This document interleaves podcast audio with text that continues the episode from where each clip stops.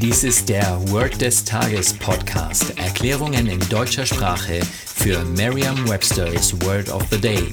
Eine Produktion der Language Mining Company. Mehr Informationen unter www.languageminingcompany.com-podcast.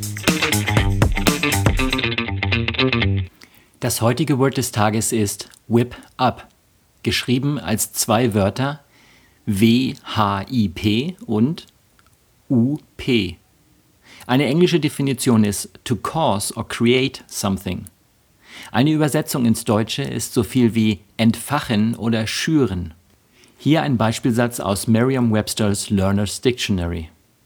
She was trying to whip up some enthusiasm.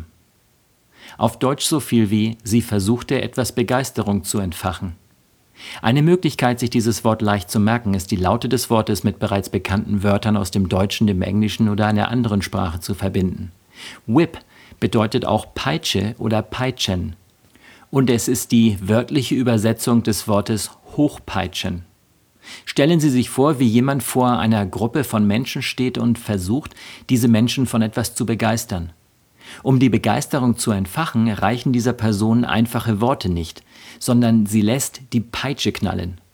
Stellen Sie sich außerdem vor, dass die Begeisterung aufgrund der Peitschenhiebe sozusagen nach oben, also auf Englisch up, steigt.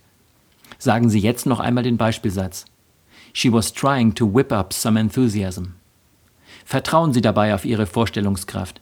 Je intensiver Sie sich die Situation vorstellen, desto länger bleibt die Bedeutung des Wortes und des ganzen Satzes in Ihrem Gedächtnis. Das war Word des Tages mit Carsten Peters von der Language Mining Company.